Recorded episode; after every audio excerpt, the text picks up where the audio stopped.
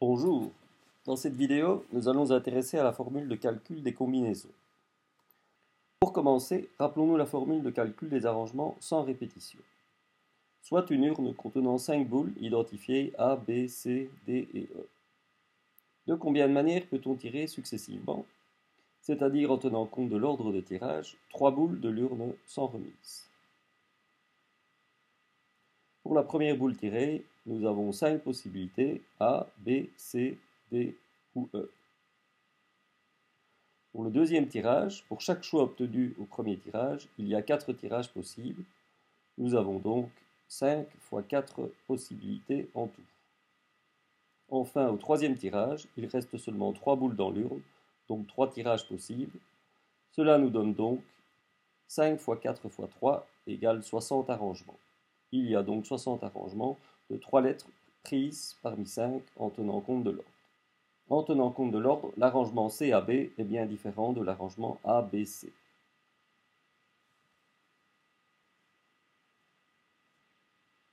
Voici la liste des 60 arrangements. Regardons maintenant la formule. Pour calculer A, 5, 3, nous faisons 5 fois 4 fois 3 égale à 60. La formule générale peut donc s'écrire comme suit. Ou encore, pour A5,3, factoriel de 5 divisé par factoriel de 5.3, c'est-à-dire factoriel de 2. La formule générale est donc n factoriel divisé par n-p factoriel. Après ce petit rappel, regardons maintenant la formule des combinaisons. La même urne contient les 5 boules A, B, C, D et E. De combien de manières peut-on tirer trois boules sans tenir compte de l'ordre? Puisqu'on ne tient pas compte de l'ordre, CAB est la même combinaison que ABC ou BCA, etc.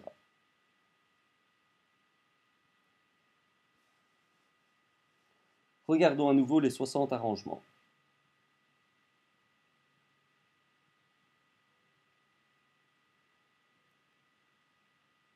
Les six arrangements suivants correspondent à une seule combinaison, composé des trois lettres A, B et C. Une combinaison correspond donc à six arrangements différents.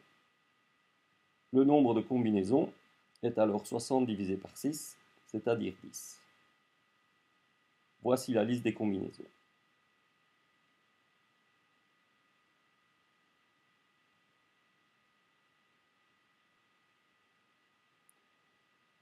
Pourquoi 6 arrangements pour une combinaison?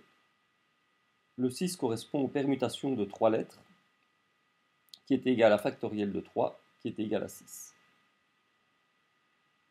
On peut donc calculer la combinaison C5,3 en divisant A5,3 par 3 factoriels. De manière générale, on divise ANP par P factoriel, ce qui donne N factoriel divisé par N-P factoriel fois P factoriel. Un petit calcul, calculons C10,3. C10,3 est donc égal à 10 factoriel divisé par 10 moins 3, 7 factoriel, multiplié par 3 factoriel. On voit en développant la factorielle que l'on peut simplifier par 7 factoriel. C10,3 est donc égal à 120, il y a 120 combinaisons. Voilà, c'est tout pour cette vidéo. Si vous avez besoin d'aide, n'hésitez pas à me contacter à l'adresse indiquée.